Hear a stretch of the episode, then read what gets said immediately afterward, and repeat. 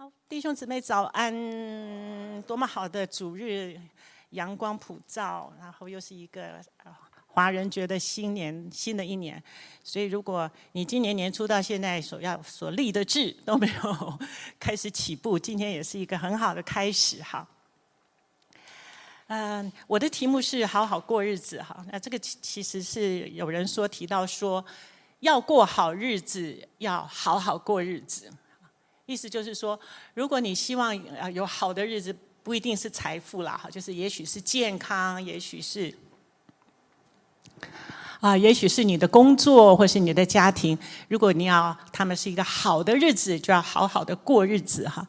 那这么平凡的话，其实我要讲的是伟大的神人摩西哈，他的祷告。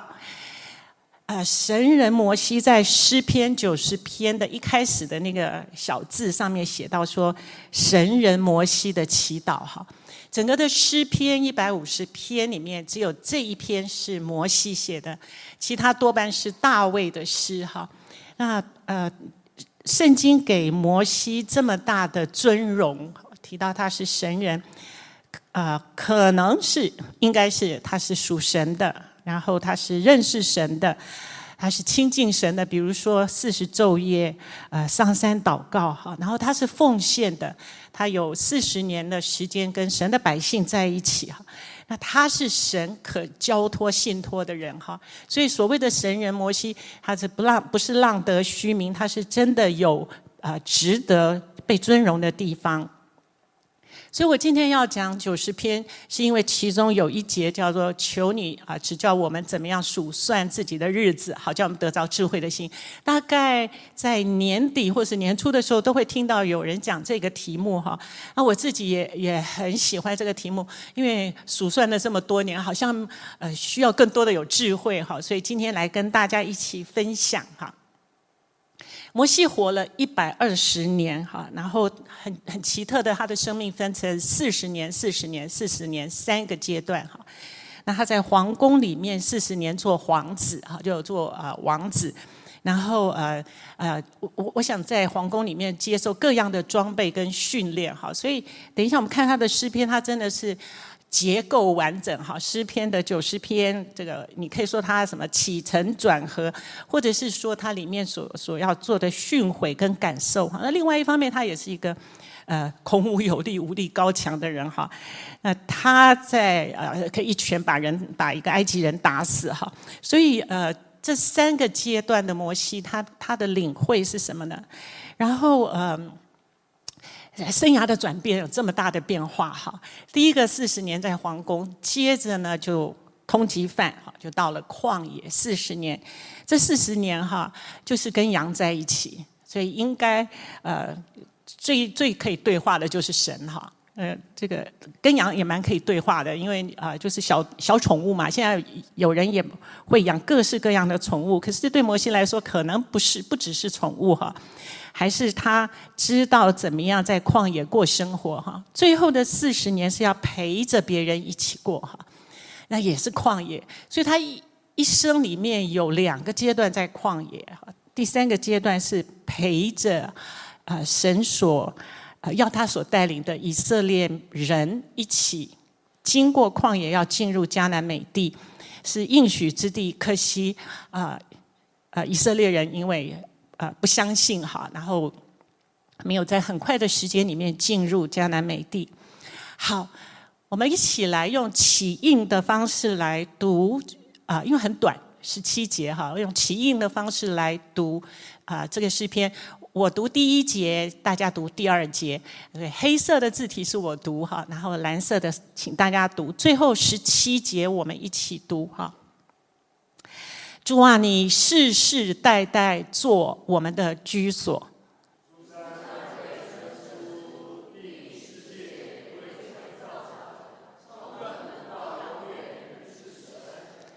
你使人归于尘土，你们世人要归回。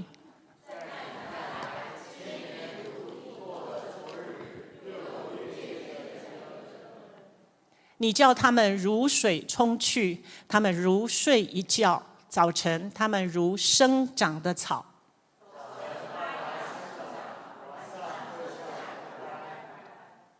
我们因你的怒气而消灭因你的愤怒而惊惶。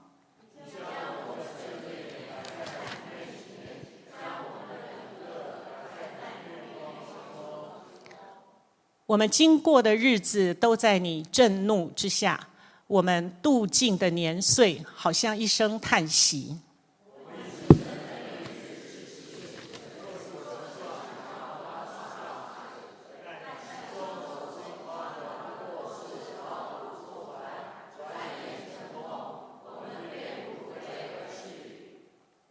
谁晓得你怒气的权势？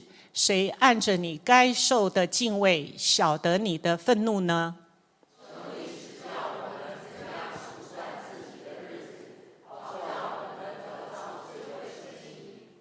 耶和华，我们要等到几时呢？求你转回，为你的仆人后悔。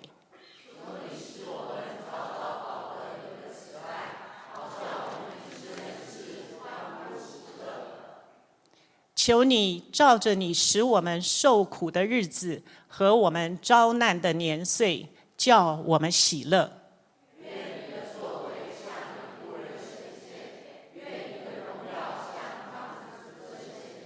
来，我们一起，愿主我们神的荣美归于我们身上。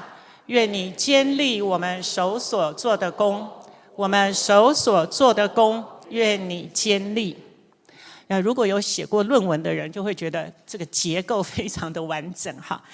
就是好啊、我我我先讲一个寓言好了哈，就是说呃，有人说人生剩下会多久哈？如果我们每一个人用八十岁来计，就是我们可以活到八十岁。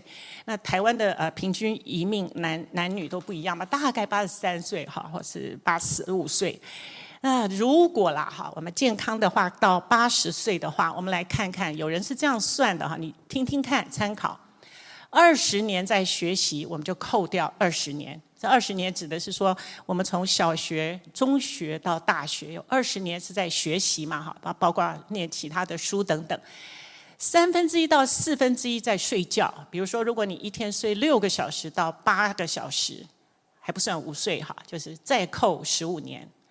如果有四分之一你在工作哈，就是你啊，不论是家庭为着家庭，或是为着你的事业，再扣十五年哈。那剩下的十五年我们做什么呢？我们就是吃，花在交通上、娱乐，小时候被照顾，或者是有一天我们需要去照顾人哈，再扣十五年。所以这样扣下来，我们还剩下多少年？啊？这样十五年，这十五年的意思不是说你只有十五年的寿命，而是说十五年乘以三百六十五，再乘以二十四小时哈。所以我们大概会有九万个小时到十万个小时是剩下来的哈。那如果这样，会不会觉得我们的时间有点急迫性？因为如果十五年，你会决定你一生要这个十五年你要怎么样运用吗？什么是你觉得有价值而重要的呢？就是如果我们剩下这么十万个小时。我们会怎么样运用？那当然，他的意思是说，呃，可能在你一天里面有一两个小时是算在这十五，就是把它分解嘛，哈，就每一天你可能有一两个小时是在这十五年里面可以运用的。那怎么样可以变把这个时间变成有意义、有价值的呢？那我们来看摩西怎么样来诉说他这一生里面，他怎么看七八十岁，甚至到一百二十岁，哈。第一节。主啊，你世世代代做我们的居所。一开头他就讲到他跟主的关系哈，这么多年来，他所认识的是那位靠近他、认识他的主哈，所以那个关系在第一节就说了：你世世代代做我们的居所。一百二十年真的可以看尽很多的世代，也许看四代、看五代哈。他所看到的这四五代里面，他的感想就是唯有主是他的居所哈。你想想看，摩西除了旷野那四十年自己的旷野，他跟百姓的四十年是在旷野里面绕行，是住帐篷的，所以他不是有一个安居乐业的住宅，而是他用帐篷为生哈，要拔营就随时拔营，就是神所说的就是啊跟着云柱火柱走，所以要走就是随时就要台湾话说“保侯啊宽宽”的哈，就是你随身所要的东西就只有那么少，你就是要跟着走哈。但是在这一个啊世世代代里面，他觉得神是他的居所，他的也是子孙的，所以是做我们的居所，是他百姓的居所，是他子孙的居所哈。第二节。啊、呃，还没有世界以先就有神，所以洪荒之先有神哈。然后还没有造成这个世界以以先，一直到永永远远到地老天荒，神还在哈。所以永恒，它的一百二十跟永恒来看，一百二十真的是很短。可是神是永恒的神，在他还没有万一他有一天去世，他还没有看见的世世代代，神仍然是做神哈。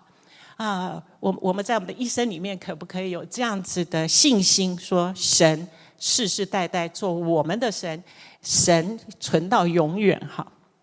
所以第一、第二节是一个宣告哈，说神是居所，那居居所就是一个呃我们熟悉的地方，也许就是家哈。那可能对摩西或是对当时的以色列人来说，那真的是一个避难所哈。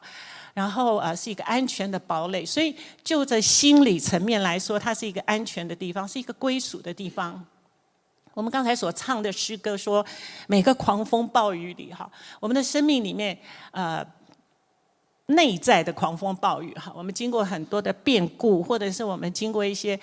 呃，不可逆料或者是一些意外的时候，那真的是一一阵狂风暴雨。如果我们的房子不不够坚固，就是我们的里面没有神在我们的里面，我们真的是找不到安全哈。然后，但是你找到主的时候，你就觉得你有了归属跟安全哈。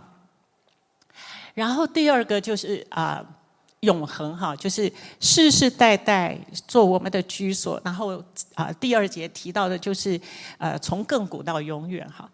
那有一有一个有一个晚年啊，他是这么说的，就是呃，晚上睡觉，早上起来，一天就过去了。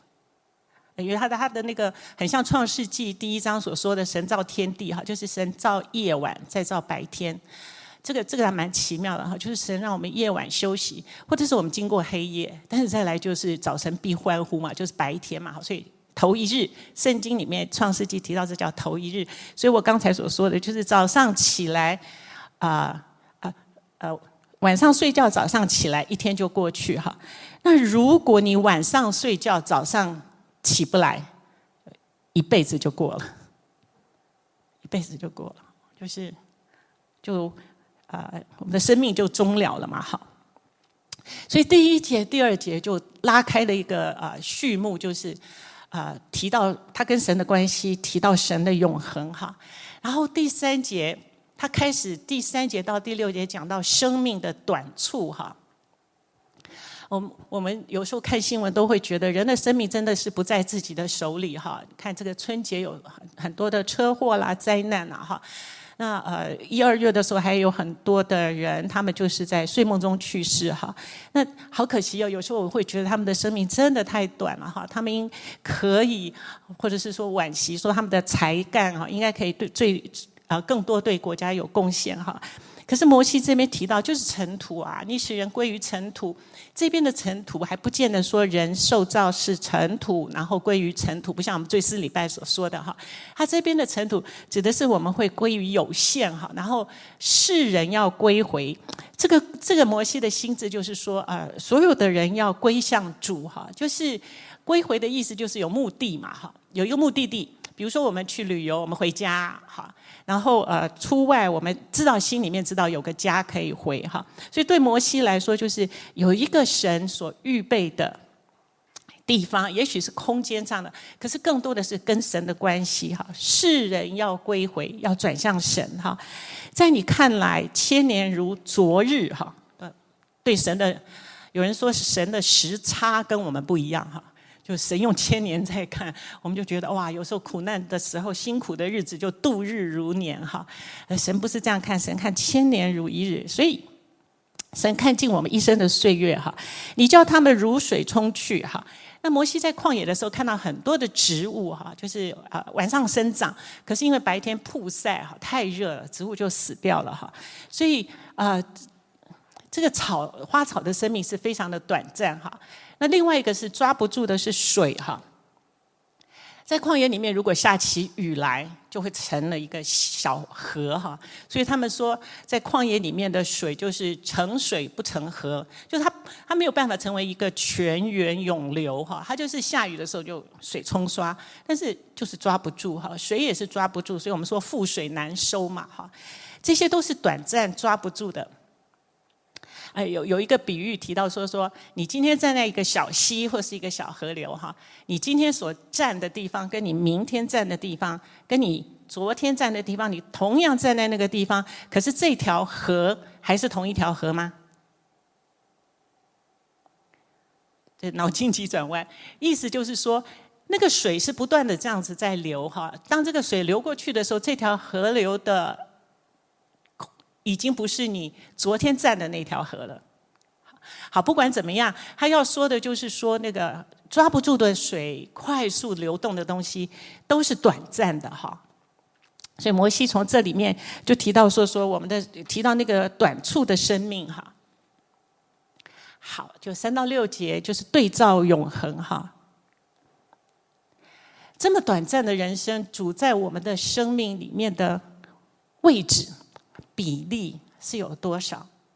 因为想想，我们信主的年岁哈，这么多年以来，神在我们的生命里面有没有更扩大、扩充、丰富哈？所以生命不在长短，而是在我们有没有跟永恒接轨哈？那呃，有有些人他们的生命可能不足到一百二十岁，可是他们在他们有限的生命里面做了很多有意义、有价值的事哈。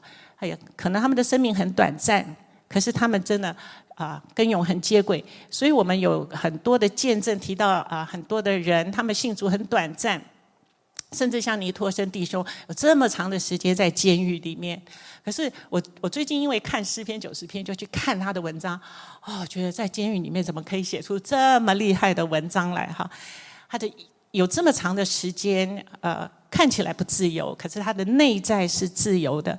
所以主在我们的生命里面占多少的比例，占在我们生命里面有多少的永恒价值？哈，好，第七节，我们因你的怒气而消灭。哈，所以第七节到啊第九节提到神的怒气哈。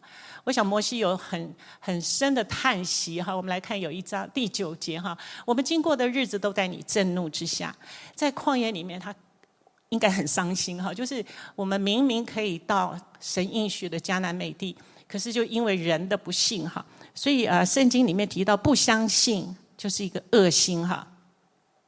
善恶的恶哈，恶心不信就是一个恶心，所以神多么看重有没有信心。那我们要希望我们一生真的是用经经历信心这件事情来帮助我们过我们的生活哈。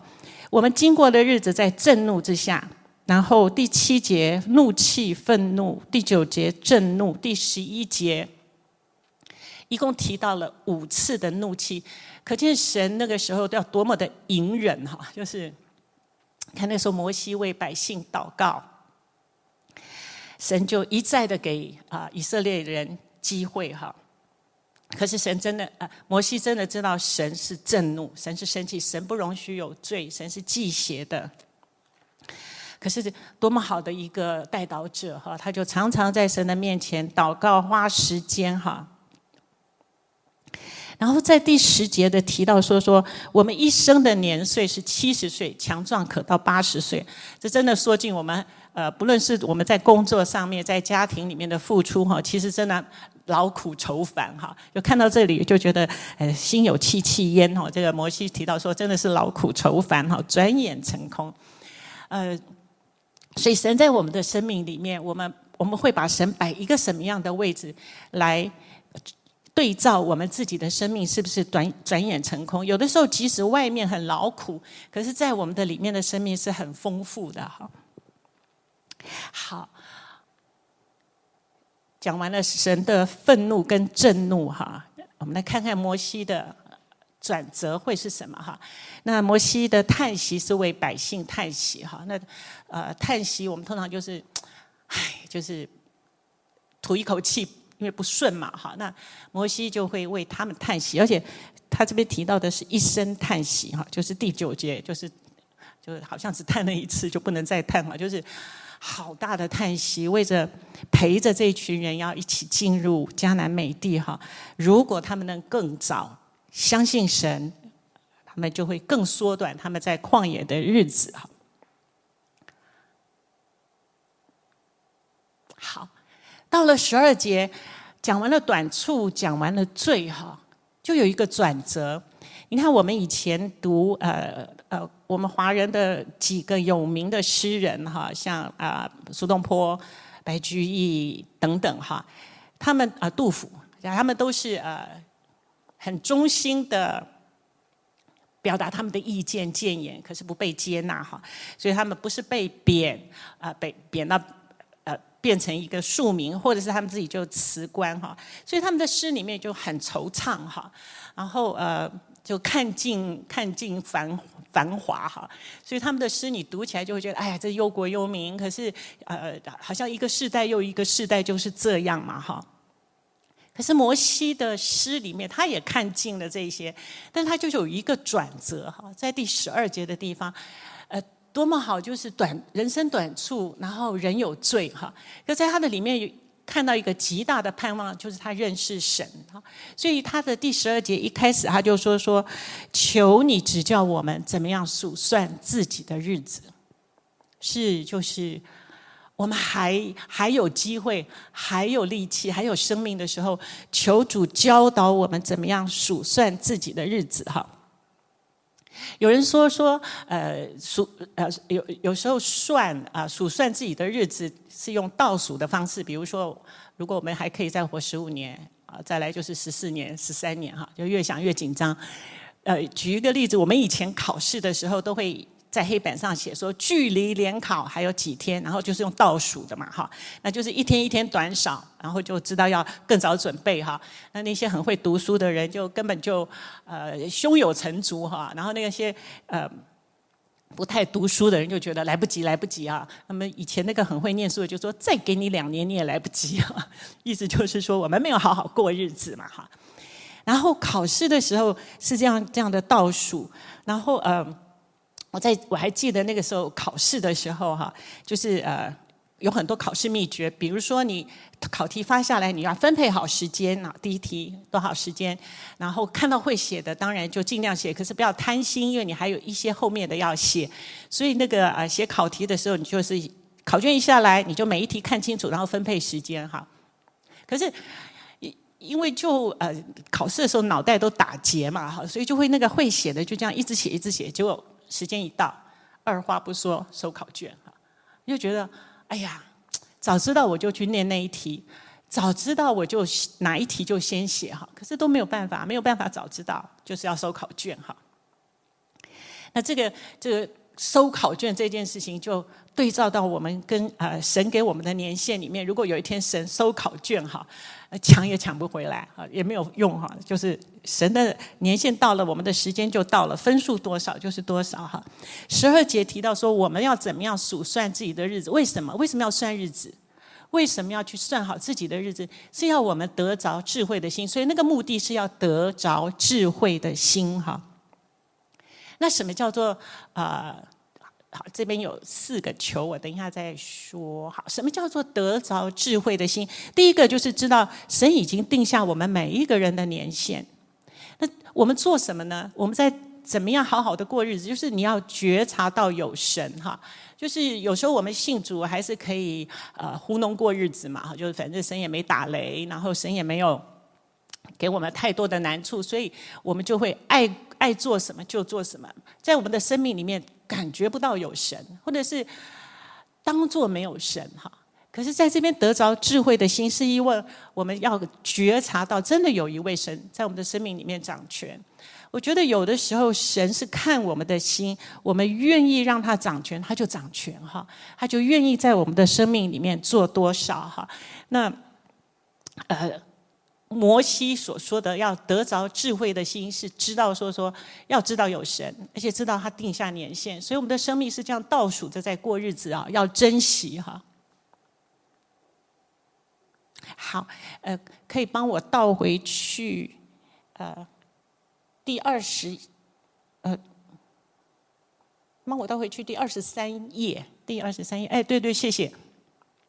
这边有四个求，十二节讲讲了哈，那第十三节就是。耶和华，我们要等到几时？求你转回哈，为你的仆人后悔。哎，奇怪，为什么神会后悔？神做事不是很果决？他也很早知道，为什么他会后悔啊？其实这个后悔指的是说，神回心转意怜悯哈。所以这个神后悔是因为他怜悯，他知道我们的软弱，他愿意怜悯我们哈。所以摩西求主啊怜悯人，然后可以再宽限人哈，然后啊。早早保得慈爱，所以数算日子是为了叫我们早一点保得慈爱。然后第十五节我也觉得很棒哈，就是照着我们受苦的日子、遭难的年岁，叫我们喜乐。摩西祷告说：“啊，主啊，可不可以这样哈？就是损益两平哈。”我们受那么多的苦，可不可以早一点叫我们喜乐，缩短那个受苦跟遭难哈？所以有时候我们是呃，我我真的觉得摩西的这一这一次这一句十五节很棒哈，就是让我们知道说说是神可以缩短我们的受苦的日子，为的是叫我们欢呼喜乐哈。好，所以这边有四个祈求，怎么样好好的过日子，我们也可以这样子祷告哈，得着智慧的心，求神怜悯哈，早一点得到他的慈爱。叫我们欢呼喜乐哈，好，早知道，哎，我们会不会常常说早知道？我们以前小时候违逆父母的时候，妈妈就会说早知道就不要生你。我们现在会觉得告你哦，因为你霸凌，言语霸凌，再不然就是早知道就把你掐死。哇，这以前的父母还蛮凶狠的哈，然后。早知道，早知道我就买哪一块土地，早知道我就买台积电。好，我有一个朋友，他小在三十年前嘛，他小孩还很小的时候，他就帮他买台积电，多么有远见呢？我说啊，我应该三十年前认识你，五万块。你们知道台积电现在多少钱吗？嗯，好，这样讲是大家没有在储蓄。不是说投机哈，台积电现在六百多块，等于六十几万。所以如果如果早知道哈，神没有让我们早知道，可早知道是充满了智慧哈，因为早知道我们就可以提前预防嘛哈。所以我们我们比如说现在呃。啊、寒流来，我们就知道要加衣服；台风来，我们就要防灾哈；疫情来，或是流感来，我们就知道要打疫苗。所以早知道是一种智慧。可是神为什么没有让我们早知道？如果早知道我二十年后会怎么样，那我现在一定会怎么样？有时候我们这样讲的时候，有人就说不会的。就算你早知道，你也不会这么做哈。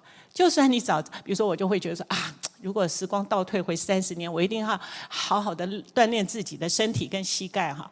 那么朋友就会说不会的，时光倒退回三十年，你还是会乱用你的膝盖哈。就是呃，这种遗憾是没有办法弥补的，不可能。我们早知道回到过去，我们还是照当时所知道的过日子嘛哈。所以呃，神没有让我们早知道。可是，呃，这里边我会提到有两个早知道的概念，是因为呃，求你叫我们数算自己的日子，哈，早早保得你的慈爱。所以那个早早保得你的慈爱，有一个翻译是叫做早上。就是为什么要数算日子，要早早保得慈爱？一个是早上，所以有人说你一早上起来就可以为用这一节经文祷告哈，就是求神叫我数数算今天的时间，叫我知道怎么样运用得着智慧的心。所以有一个翻译叫做早上，呃，另外一个翻译就是早一点，是不是更年轻认识主？或者是有的时候其实你当下就做一个决定，选择主就是早啊。就比你闹情绪绕了一圈，然后啊沮丧、愤怒，然后啊难过以后啊，还是要回到神的面前，所以就是绕一圈，没有及时哈。所以早知道可以是我们更早信主。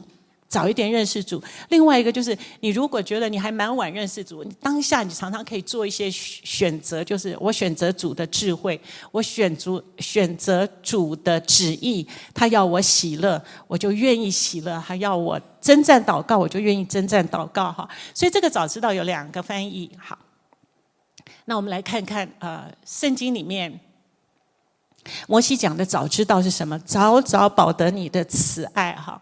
摩西的早知道是什么？他说数算日子，得着智慧。为的要得到慈爱，所以他讲的都是他跟上帝的关系。我要早早保得你的慈爱，愿我的世世代代的百姓或者子子孙孙都可以早知道，早早保得你的慈爱。哈，那摩西的早知道当然就不是为了趋吉避凶哈。那我们的早知道都是希望避难啊、避险哈、趋吉避凶。可是呃，摩西的早知道不是，他是为了。跟神的关系更早得到他的慈爱，所以他讲的是一个关系哈。那另外一个就是，如果摩西早知道，他会不会就不要发脾气？就是他因为一怒之下，然后失败了哈，失误了，他会不会想起这件事就觉得哎呀，好悔恨啊？他一生的梦想就是进迦南，可是为了这一群常常惹毛他的人哈，就一时冲动哈。摩西没有这样子的去怪罪他们哈。那摩西如果早知道，他会不会就忍住哈？这样他就可以一起进入应许之地？没有。所以摩西的早知道，就是他也不留恋在过去的失败里面，他就是继续向前。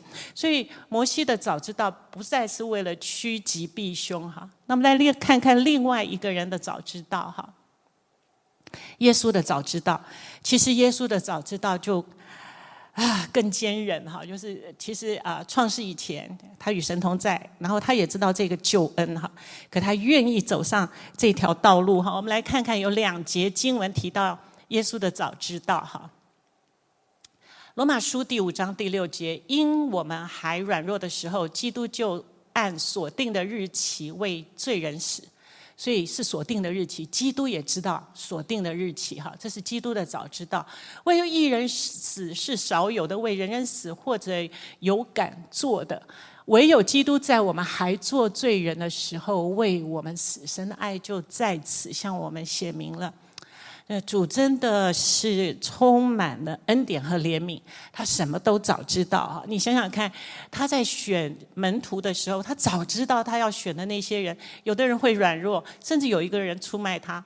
那他的早知道会不会帮助他说，哎，哪个人选就选优秀，或者是不会背弃他守信的人？不是啊，我们会觉得从结果论来看，耶稣是不是失败的？他真的没什么效率啊，对不对？祷告了半天，选了一些相处起来还蛮困难的。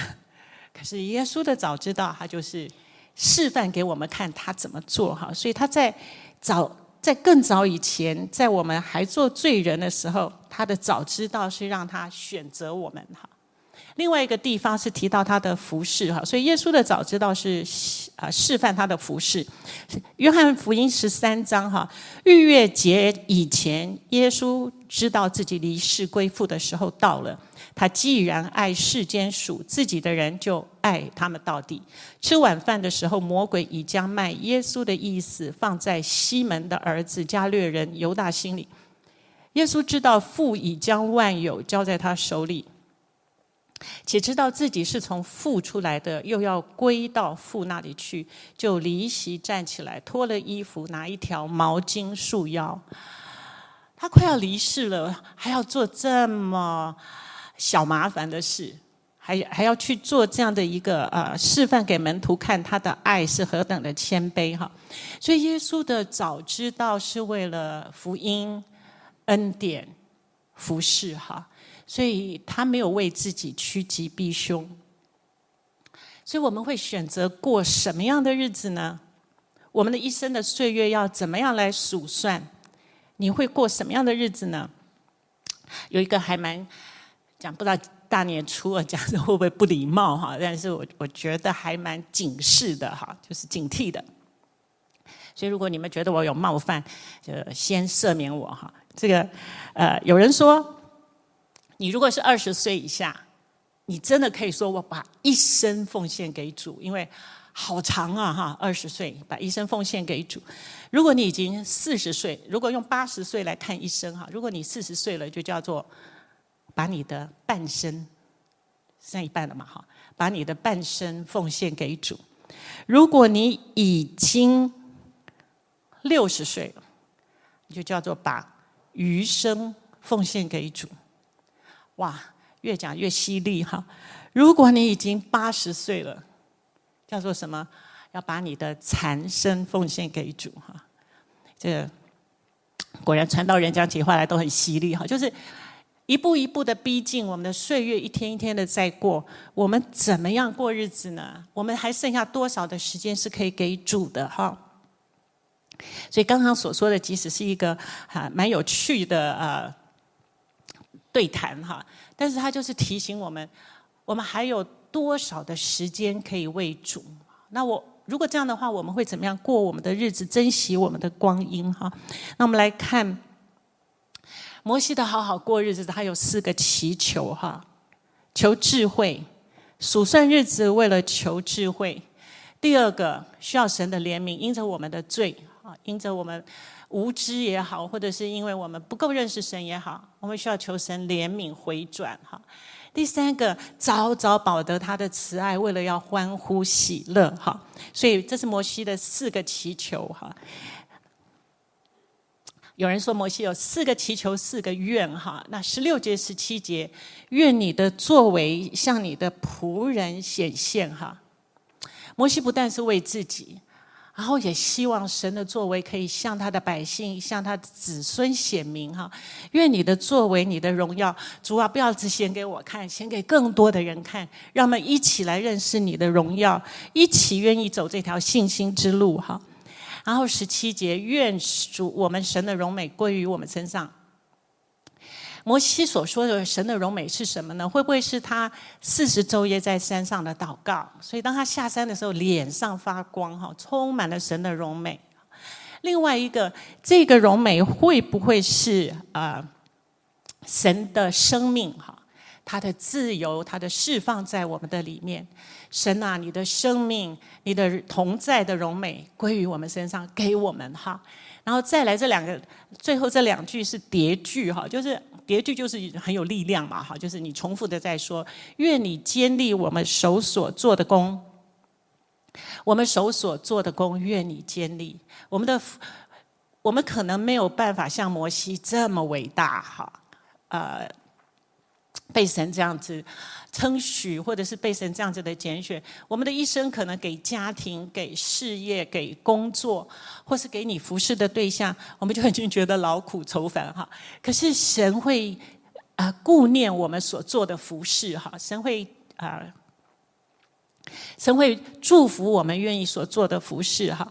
呃，我有一次。呃，跟一个姐妹在在电话联络，我有时候觉得，我、跟她讲电话就很耗力哈，就是很多负面的，然后重述又重述，所以每一次都要先跟神祷告，主就除去除去所有的负面哈，让我听的时候去听那些正向积极的哈。有一次就是很忙嘛，可是还是要接电话，我就跟神。下了一个重视哈，就说好，主你怎么看他，我就怎么看他。我讲完，我觉得还蛮心虚的哈。主你怎么看他，你怎么爱他，我就愿意怎么爱他哈。那就接起电话来，他一开始说：“玉士姐，感谢主哎，我没有向妈妈传福音。”我说：“哇，主，我感谢你，我没有批评论断哈，就是愿意哈，我充满了感谢。”当然，当然，那个呃，那个见证就就滋润嘛，哈，很滋润。就是哇，他仍然愿意呃，除了抱怨以外，他还是有一个心志愿意为主。所以那个就让我想到说，我只是那样的祷告，可是就很鼓励到我自己哈。主你怎么看他？就帮助我也可以这样看他。所以呃，我们小小的服侍，你的代祷。你的探访，或者是呃传福音，神都会把那个种子继续的埋在那里，然后甚至让它生长发芽哈。所以神顾念我们所有为他所摆上的，坚立我们手所做的工，我们手所做的工，愿你坚立。所以摩西很希望他的下一代不要再犯错，而且是蒙福的。摩西也没有去眷恋他过去的得或是他的失败。真的是一个伟人哈，他就继续向前，继续的啊，继续的向前，继续的祝福哈。所以嗯，我们我们可以借着这样子的诗篇来鼓励我们自己，每一天好好的过日子哈。呃，有主就是有居所，而且是永恒的居所哈，可以主提醒我们怎么样谨慎的度日哈，然后呃。帮助我们可以跨越我们生命中的很多的艰难困苦。的确，在啊困难的时候，你所有的感官都告诉你你完蛋了哈，或者是说告诉你太痛苦了。我们可不可以有别的拯救方法哈？脱离这必死的躯壳哈？可是神叫我们安住在他的在他的同在里面，他是我们的避难所，他是我们的安全，他是我们的依靠哈。好，那就有一点。结论哈，就是人生很短，还好我们认识主，主在我们的生命里面占有非常高的地位。我们认识他，我们就会有个活泼的信仰哈。然后有罪，我们就愿意认哈。神是充满了怜悯，可以帮，可以带带领我们回转。他也自己怜悯回转向我们哈。我们还是可以求智慧，因为要得着喜乐的心哈。我们也求神坚立，我们可以继续的往前。好，这我觉得还蛮白话文的，所以我就放给大家看哈。就是回不去的昨天，忙不完的今天，说不准的明天，只有一个好好过每一天哈。在新的一年，求主帮助我们数算自己的日子，求智慧，而且早早欢呼喜乐。